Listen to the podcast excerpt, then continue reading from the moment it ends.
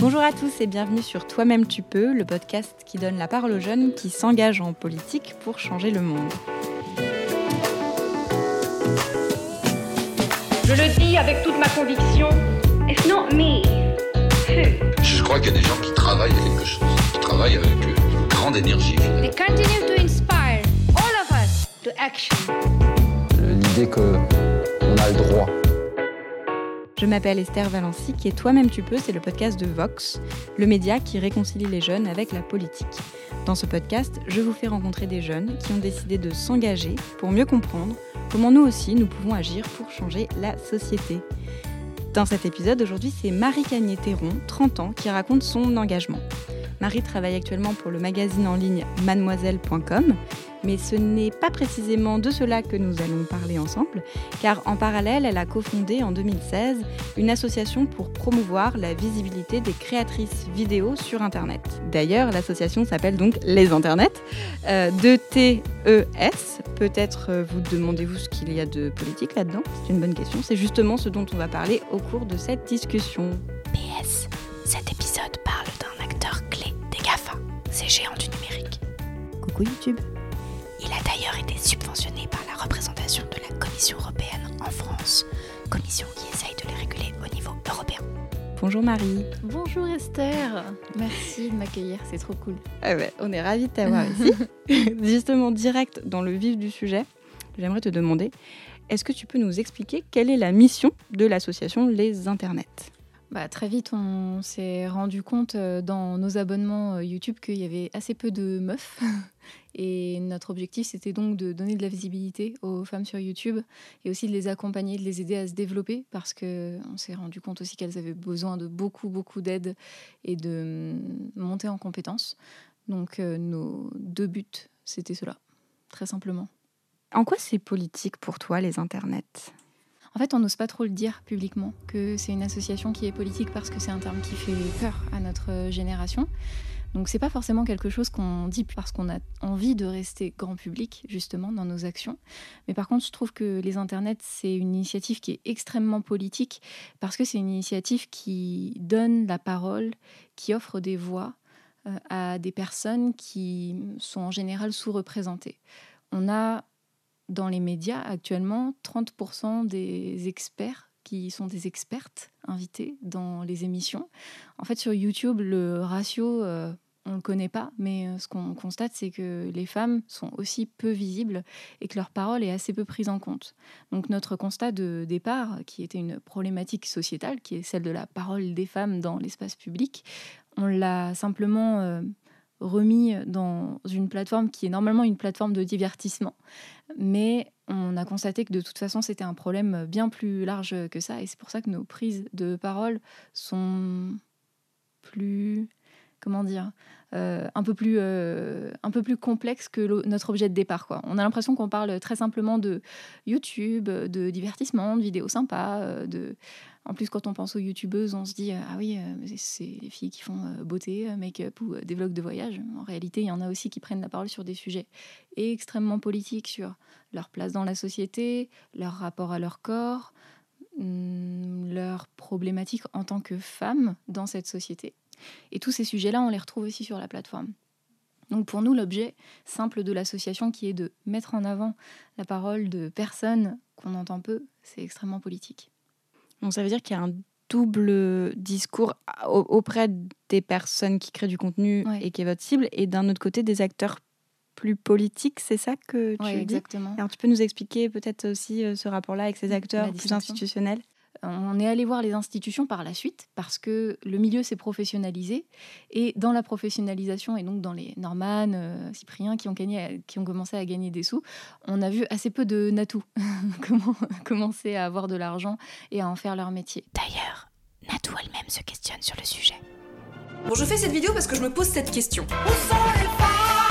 Dans les catégories. Et hum, sans ces institutions et sans ces acteurs de terrain qui sont des pros, je pense que notre cause, celle qu'on défend, n'aurait pas eu exactement la même portée. Donc, euh, on a un discours assez simple auprès du grand public. Et auprès des institutions, on appuie euh, plus sur le côté euh, professionnalisation, qui est un discours qui leur parle énormément parce qu'ils ont aussi des objectifs de parité. Je pense notamment au CNC, donc euh, le Centre national euh, du cinéma et de l'image animée, qui est l'institution qui régule un petit peu les, et qui encourage l'image, l'image et l'audiovisuel en France. Le CNC a lancé un fonds qui est dédié à ce que je vais appeler vulgairement les youtubeurs et les youtubeuses. cette année, il se réjouissait d'avoir eu 20% de femmes qui demandaient ce fonds financier. Ils étaient contents. ils étaient contents. Euh, ils étaient contents parce que la première année, c'était bien plus compliqué. Et on leur a filé un petit coup de main pour euh, faire remonter euh, aux créatrices qu'elles avaient le droit de prétendre à ces aides-là. Très simplement parce que d'habitude, elles ne se projettent pas là-dedans.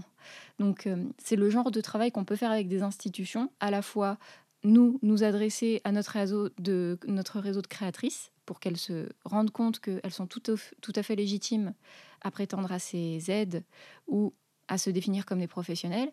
Et l'autre pendant, c'est auprès des institutions, leur, leur filer des clés pour qu'elles soient aussi plus inclusives. Petit à petit, le message passe et on voit de plus en plus de créatrices qui se sentent légitimes dans ce milieu. Donc je, ça fait trois ans qu'on existe et on voit déjà ces, ces évolutions. quoi.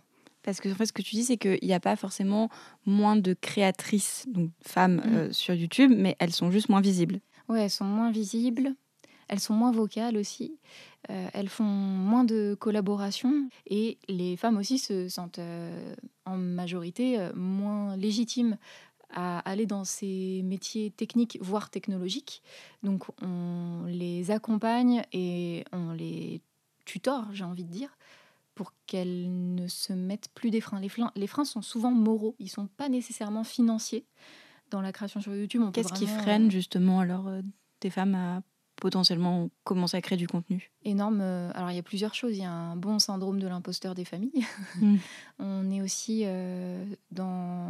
Je vais parler des jeunes femmes de ma génération, donc plutôt la génération Y. On, est sur des jeunes femmes à qui on a souvent appris à ne pas parler euh, trop fort, euh, à faire euh, les choses plutôt en silence, à ne pas dire quand on n'est pas d'accord parce que c'est pas très poli de donner son avis. Et tout ça, on l'a finalement intériorisé. Moi, en tout cas, c'est ça a été mon histoire de vie, c'est que j'ai intériorisé que ma parole elle n'était pas forcément très importante et que hum, je pouvais faire les choses sans prendre la parole. Et hum, l'autre souci, c'est que il y a assez peu de rôle modèles. Dans, en tout cas, nous, quand on a commencé en 2016, quand on disait youtubeuse, on pensait à Enjoy Phoenix ou à Natou. Donc, soit on faisait de l'humour, soit on faisait de la beauté ou de la mode ou du lifestyle. Elles sont aussi confrontées à certaines formes de violence sur Internet qui les dissuadent de s'exprimer sur certains sujets. Notamment dans le milieu du jeu vidéo, on sait aujourd'hui, par exemple, que dans des usages récréatifs euh, où des jeunes femmes euh, jouent simplement en ligne, elles vont avoir tendance à ne pas dévoiler le fait que ce sont des femmes, euh, très simplement parce que à ce moment-là, elles vont être considérées très différemment par la communauté qui est en train de jouer avec elles. sur YouTube, ce qu'on retrouve, c'est qu'on a des jeunes femmes qui vont prendre la parole en voix off sans se montrer parce qu'elles ont peur d'être jugées sur leur physique. Et hum, on est face à des phénomènes euh, de, où on se crée des complexes parce que les premiers commentaires qui arrivent ne dissertent pas sur, euh, notre, euh, sur, sur le contenu de nos vidéos, mais sur notre maquillage qui n'a pas été bien fait, le fait qu'on a changé de coupe de cheveux, le fait qu'on a mis un t-shirt et que du coup on voit pas notre décolleté, ou le fait qu'on a mis un décolleté et que du coup on est une pute. Mmh. Voilà. Mmh, mmh, en fait, il n'y a jamais de bonne il n'y a jamais de, de, bonne image en fait quand on est une femme euh, dans une prise de parole publique comme sur YouTube. Est-ce que justement votre action elle vise aussi un peu à éduquer entre guillemets le spectateur euh, qui va consommer des, des vidéos YouTube euh, et être potentiellement jugeant, insultant, troll? Ou c'est au contraire être juste dans le côté promotion d'une prise de parole et allez-y et peu importe? Enfin, c'est quoi votre positionnement là-dessus? Nous, on a déjà effectivement cette parole-là auprès des femmes de, en fait, euh, il faut passer outre. Euh, si tu as envie de continuer, bien sûr, il faut que tu saches où tu mets les pieds et parfois ça va être difficile. Après, nous, ce qu'on constate aussi auprès des, hum, des plus petites créatrices, c'est qu'elles arrivent à créer des cocons de communauté, des safe places dans lesquels elles peuvent prendre la parole sans être emmerdées. Et ça, c'est aussi un discours qu'on tient parce que on a entendu parler de beaucoup d'exemples de cyberharcèlement très impressionnants. Par exemple, la vidéaste Marion Séclin en a été victime. Elle a même raconté son histoire dans une conférence TEDx intitulée Championne de France de cyberharcèlement. J'ai subi un des plus impressionnants cas de cyberharcèlement de France. Plus de 40 000 commentaires menaçants, insultants, violents en un peu plus d'un an. C'est un record. D'ailleurs, quand on parle de la face sombre de YouTube, souvent on parle du cyberharcèlement qui cible les femmes. En réalité, euh, ces cas-là, ils sont assez minimes euh, en termes de nombre. C'est pas du tout la majorité des femmes qui se prennent ces vagues de cyberharcèlement. Euh, mais euh, c'est des cas qui sont tellement impressionnants qu'on les garde en mémoire. Et l'autre aspect, effectivement, c'est qu'on fait de la sensibilisation auprès des visionneurs et des visionneuses, parce que le harcèlement, il peut venir aussi de la part de femmes. Et euh, on le fait en amenant de la bienveillance. C'est-à-dire qu'on n'est pas dans la dénonciation. Aux internets, ce qui nous a paru très important dès le début pour rester grand public, c'était d'être dans un discours très positif. Parce que euh, moi, j'ai jamais vu personne euh, changer d'avis euh, parce que je l'ai traité de gros con en lui disant que ce que je pensais, c'était mieux que lui. Donc on amène les gens plutôt vers une autre forme de réflexion en les amenant à être empathiques, à faire preuve de compassion et en prenant conscience en fait de leur propre pratique, du fait qu'ils peuvent être enfermés par exemple dans une bulle de filtre sur internet qui va leur montrer toujours le même type euh, de vidéos. Euh, on va les sensibiliser aussi euh, sur euh, le fait que bah oui, euh, quand ils regardent des femmes c'est marrant, mais en fait ils ils s'attachent beaucoup plus au physique qu'à son discours et les gens prennent conscience quand on le dit. Donc c'est du militantisme, on va dire, positif. Enfin, quand tu dis on a une autre forme de militantisme, comment vous le définissez, euh, votre militantisme Ouais. finalement? Je pense que c'est euh, effectivement une forme de militantisme positif, ce qui, ce qui nous met parfois dans des situations euh, compliquées à gérer. Par exemple, l'année dernière, on était euh, au Frames Festival, qui organise un concours de vidéos pour les vidéastes de moins de 10 000 abonnés. Et hum, le, hum, le concours a récompensé pour la première année six hommes uniquement. Et il n'y avait pas une seule femme. Et notre... euh, notre question à ce moment-là, ça a été est-ce qu'on sort de notre ligne euh, positive pour dire en fait là vous avez déconné, vous pouvez quand même pas faire un concours d'émergence sans mettre au moins un prix d'encouragement pour une meuf à un moment quoi. Euh, on a décidé de faire les choses calmement. On a envoyé un petit communiqué sur les réseaux sociaux euh, en disant qu'on regrettait que aucune femme n'ait attiré l'attention du jury cette année. Parce qu'il y en avait dans les candidates. Il y en avait bien sûr dans les candidates, Mm. euh, mais qu'on allait tout mettre en œuvre cette année pour que l'année prochaine, il y ait beaucoup de femmes lauréates. Et ce qui s'est passé, c'est que cette année, il y a eu quatre femmes lauréates sur six. Hmm. Et alors justement, tu peux revenir peut-être sur quelques succès que vous auriez obtenus. Ouais. Alors en 2018, on a des créatrices qui nous ont fait de plus en plus remonter le fait que lorsqu'elles publiaient des vidéos sur YouTube qui parlaient de leur corps, qui euh, montraient euh, leur poitrine ou euh, qui parlaient d'éducation sexuelle, qui parlaient d'endométriose, des règles ou du cancer du sein par exemple, leurs vidéos étaient systématiquement démonétisées par YouTube. La monétisation sur YouTube, elle est importante parce que, bah, certes, ça peut aider une créatrice à gagner un petit peu de sous, même si aujourd'hui c'est vraiment minime. On parle de quelques centimes. en Par nombre de vues, en fait, c'est ça fonction du Ouais, nombre de vues. du nombre de vues. Hmm. Mais surtout, euh, nous, on avait l'impression que ce système de monétisation, il avait euh, quelque chose à voir avec euh, la visibilité qui était donnée à ces vidéos sur la plateforme. Et que lorsque ces vidéos n'étaient pas monétisées, donc c'est-à-dire qu'il n'y avait pas de pub des annonceurs euh, avant ou pendant ou après la vidéo, la vidéo ne se n'était pas suggérée à d'autres uti- utilisateurs. Avec des algorithmes de YouTube, en fait. Voilà, c'est ça. Et De qui- recommandations. euh. bah oui, et ce Mm. qui paraît tout à fait logique parce que le principe de, de- des annonceurs euh, sur YouTube, c'est de d'être vu le plus de nombre de fois possible. Donc pourquoi est-ce que l'algorithme de YouTube pousserait des vidéos qui ne sont pas monétisées? C'est pas dans leur intérêt pour gagner des sous a priori, vu que c'est une plateforme dont le but est de gagner des sous. Euh, donc euh, en faisant ce constat, on s'est demandé ce qu'on pouvait faire. Et on a engagé un dialogue avec euh, YouTube après avoir une- mené une campagne qui, elle, était pour le coup très politique. Je pense que ça a été notre première campagne politique au sein de l'assaut.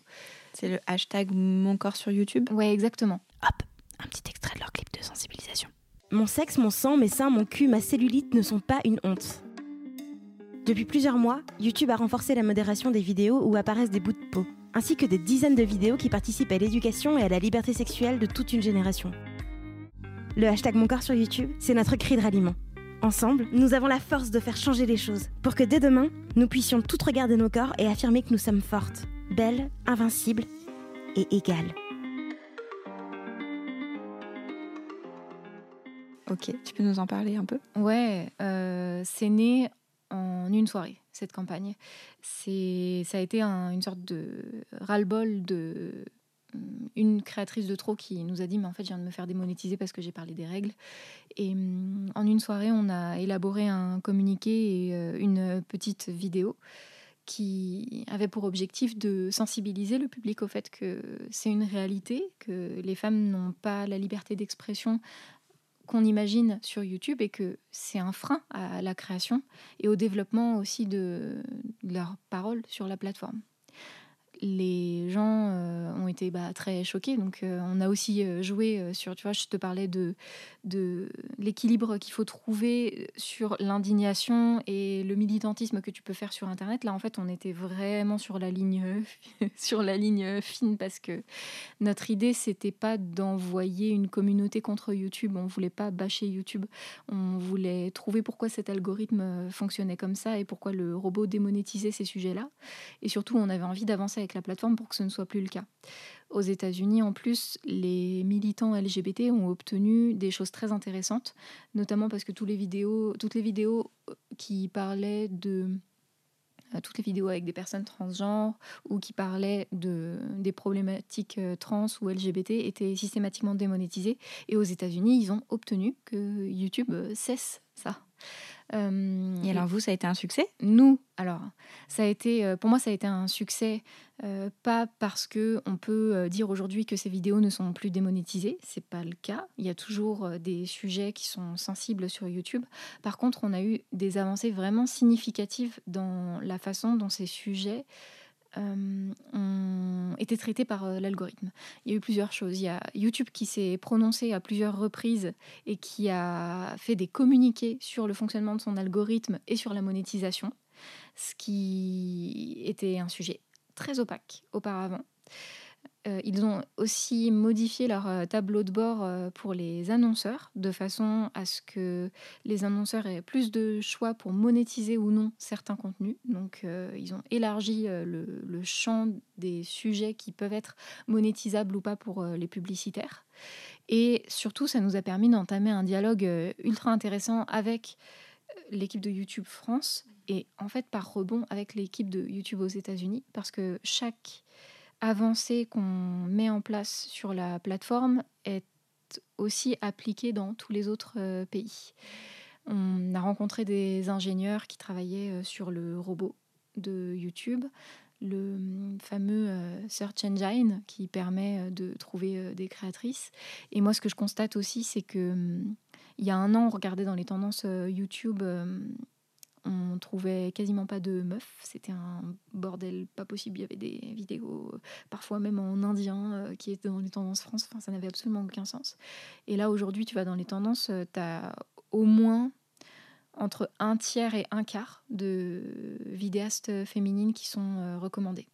Donc il y a eu des changements, mais ces changements ne se sont pas faits par un communiqué de YouTube qui a dit ok désolé on a déconné, euh, vous inquiétez pas maintenant, on va changer parce que le changement de mentalité il doit aussi s'opérer auprès des annonceurs et pas seulement de la plateforme. La plateforme elle est dépendante bah, du puritanisme aussi des annonceurs hein, qui veulent pas se retrouver devant des vidéos qui parlent de règles ou des seins. mais euh, mais on a vu des ouais on a vu un vrai changement mais c'est c'est impalpable. Enfin c'est ça se mesure sur le long terme et ça se fait pas en grande pompe parce que forcément YouTube n'a pas trop d'intérêt à communiquer euh, sur le fait que c'était pas top avant. quelles sont vos relations avec YouTube, par exemple, actuellement bah, Très cordiales.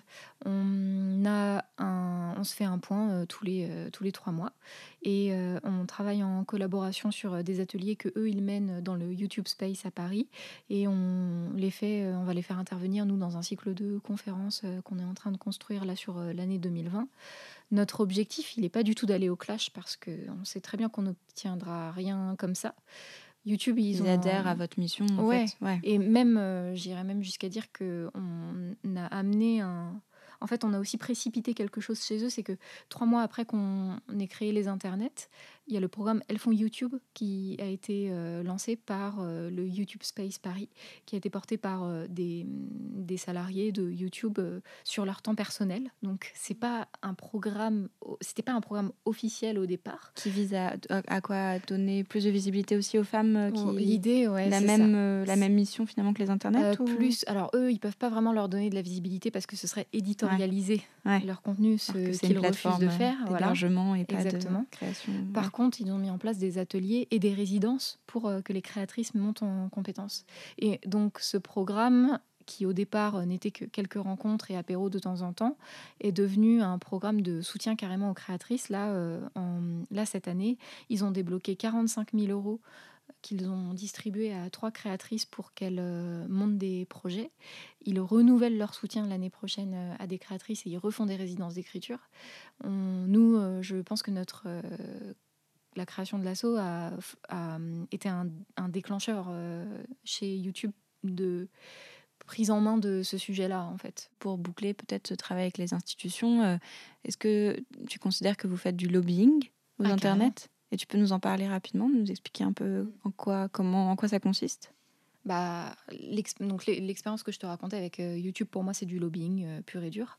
Faire du, du lobbying avec un GAFA Ouais. là, la demande, c'est modifie ton algorithme, gars. Ouais, ouais. ouais. C'est vraiment une expérience euh, énorme. Je pense que, à part euh, la quadrature du net, j'ai pas d'autres exemples en tête d'assauts qui euh, se battent contre des GAFA. Ouais, ouais. donc, pour moi, ça, ça a été une campagne de lobbying. Actuellement, il n'y a pas de législation qui pourrait contraindre un acteur privé à modifier son algorithme, en fait. Non, Déjà, on n'arrive pas à les contraindre à payer leurs impôts en France, donc oui, un autre problème. Euh, mais euh, on fait du lobbying auprès de, YouTube, ça a été un, bah, des premiers. Euh, on fait du lobbying auprès du CNC quand on leur dit, bah, il faut que au niveau des fonds que vous donnez euh, que vous ayez un minimum de parité, au moins tendez vers ça. On fait du lobbying auprès des festivals quand dans leur programmation, euh, ils ont 55 invités et que dans ces 55 invités, il y a 50 mecs. On fait euh, du lobbying auprès de... Je sais pas... Est-ce que tu fais du lobbying médiatique? C'est une bonne question. Je pense qu'il y a une forme de lobbying médiatique aussi pour que les médias parlent plus régulièrement des femmes et pas uniquement sous l'angle beauté lifestyle. Donc ouais, le, encore une fois, c'est le genre de terme qu'on n'utilise pas publiquement, mais dans les faits, c'est clairement ça. On est une exception culturelle. Les internets n'existent pas dans d'autres pays. Le programme Alphon YouTube n'existe pas dans d'autres pays non plus. Pourquoi? Parce que le problème n'existe pas dans d'autres pays Ou parce qu'il n'est pas adressé En fait, les internets auraient pu ne jamais voir le jour. J'ai, à un moment, décidé de d'embraser la petite étincelle du seum qu'il y avait autour de la visibilité des femmes sur YouTube.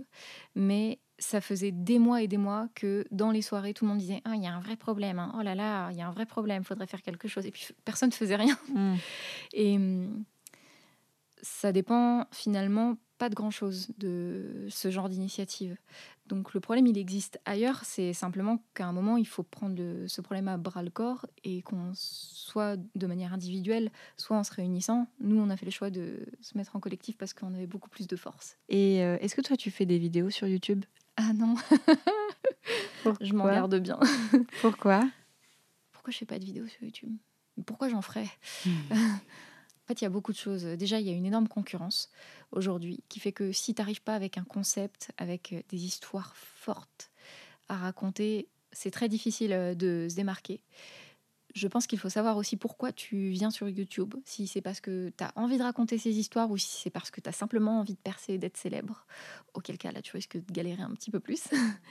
Et, euh, et puis j'ai tellement d'autres choses à faire. J'ai l'impression d'avoir tellement plus d'impact euh, en menant des projets avec les internets et en faisant connaître euh, les histoires de ces créatrices plutôt que en moi m'exprimant. J'ai construit ma culture associative dans une super asso qui s'appelle Jet d'encre. C'est quoi, Jet d'encre? c'est une asso qui promeut et défend la presse d'initiative jeune. Donc en gros, c'est une asso qui accompagne les journaux lycéens, collégiens de quartier et de ville, les journaux étudiants. Et donc c'est une asso qui déjà donnait la parole aux jeunes dans, des, dans un certain espace. Quoi. Et du coup, j'ai toujours été sensible au fait de donner la parole à des personnes qui ne l'ont pas. Et pour moi, c'est aussi ça qui m'intéressait dans YouTube, c'est que c'était un formidable espace de parole et de potentielle liberté euh, d'expression. Donc j'ai plutôt eu envie de partir sur cette forme de militantisme, de mettre à profit mes compétences euh, d'organisatrice, de leaduse aussi, un terme que j'ai du mal à assumer, mais euh, en fait j'ai réussi à emmener avec moi des dizaines d'énergies qui constituent aujourd'hui les internets et qui font que cette cause vit et existe dans le débat public. J'ai préféré mettre ces compétences-là à profit plutôt que de créer une chaîne. Mais. Ok. Euh, quel conseil euh, tu donnerais euh, à une femme, une jeune femme peut-être, une femme, je ne sais pas, qui souhaiterait justement s'exprimer sur cette plateforme et qui aurait encore quand même des craintes ou des voilà, peur de prendre la parole dans l'espace public dans cet espace public en tout cas. Je vais le faire en jingle, ça passe toujours mieux. Sors-toi les doigts. non, franchement, il euh, n'y a pas. Je sais que c'est très difficile à entendre, surtout quand on est pleine de doutes et que ça fait des années que on a intériorisé ces doutes-là. Mais la seule solution pour lutter contre cette peur, c'est de se lancer. Il y a plusieurs façons de le faire. La première, c'est de veiller à bien s'entourer, réussir à faire euh, challenger son travail par d'autres personnes. Euh, c'est très rassurant quand on se lance. Mais euh, le premier pas, il vient de nous, profondément, de se dire, OK, là, j'ai en fait, j'ai vraiment envie de faire ce truc-là, donc je vais me donner les moyens de le faire. Et dernière question, si tu devais t'adresser peut-être du coup à quelqu'un qui aurait identifié un problème et qui voudrait le résoudre, bah, je te parlais euh, tout à l'heure d'une étincelle. Je pense que ça peut aider de savoir qu'on peut être l'étincelle. Hum, mon étincelle, ça a été de proposer à euh, six meufs d'aller boire un verre un jour pour euh, discuter du fait qu'il y a un vrai problème avec la place des meufs sur YouTube. Tout est né de ça à partir de là, ça n'était qu'une question d'organisation interne. Mais cette étincelle, elle a été absolument essentielle à tout ce qui se passe aujourd'hui au sein de l'assaut et sur cette cause euh, qui, me tient tellement à cœur. Donc, je reviens sur mon jingle, sors-toi les doigts. je pense que c'est meilleur. Mais à plusieurs, du coup. À plusieurs. Ok. Eh ben, merci beaucoup, Marie. J'ai une dernière question, un peu recommandation. Euh, est-ce que tu aurais euh, deux, trois idées de choses que tu aimerais euh, conseiller à nos auditeurs à lire, à voir, à écouter? Je me suis beaucoup nourrie de. J'ai pas envie de dire que je me suis nourrie de podcasts, mais il y a quelques trucs qui m'ont fait qui m'ont beaucoup tourné en tête. Notamment, il y a une super émission de la NPR, qui est une radio américaine, qui s'appelle la TED Radio Hour, qui prend un sujet et à partir de ce sujet, on écoute 3-4 euh, euh, interventions euh, TED qui vont broder autour. Et il y en a une de ces émissions qui parle de la force collective et des causes qui ont été portées par certains grands leaders ou certaines grandes leaders et qui m'a vraiment fait avancer, notamment dans le fait de me définir comme une leaduse et de l'assumer. Dans les autres choses euh, qui m'ont aidé, euh, je dirais euh, la méditation pour lâcher prise, des petites applis pour prendre le temps de respirer parce que parfois aussi on s'oublie à force de faire mille choses. Et puis quand on lit des commentaires aussi sur Internet, on peut partir en vrille très rapidement. Et tu vois, je te parlais d'être positif et de réussir à, avoir un rapport apaisé à la colère. Je pense que savoir lâcher prise et être dans la réponse et pas dans la réaction, c'est un des trucs que la méditation, ça t'apporte. Et, euh, et, un autre contenu qui m'a foutu une claque, qui parle beaucoup de notre rapport à Internet. Ça a été la vidéo de Danny Caligula qui s'appelle Réponse à Internet, qui est, une manifeste, qui est un manifeste pour un Internet bienveillant et qui m'a fait reconsidérer beaucoup de mes a priori et qui m'a donné aussi un feu, quoi, une envie de me battre pour que on amène plus de bienveillance, pas, pas bisounours, mais plus de, de compassion et d'empathie entre les êtres humains, car nous ne sommes, nous ne sommes que ça, en fait. Et parfois, il faut juste accepter que nous ne sommes que ça et que la personne en face de nous n'est que ça et que bah, souvent, elle fait ce qu'elle peut. Merci beaucoup, Marie, d'être venue sur toi-même, tu peux. Trop cool. Merci beaucoup d'avoir écouté cet épisode jusqu'au bout. Si ce podcast vous plaît, n'hésitez pas à nous dire sur votre application de podcast préférée. Dites-le nous avec des étoiles, 5 par exemple. Enfin, vous pourrez retrouver toutes les ressources dont parle Marie dans cet épisode en description. Allez, bisous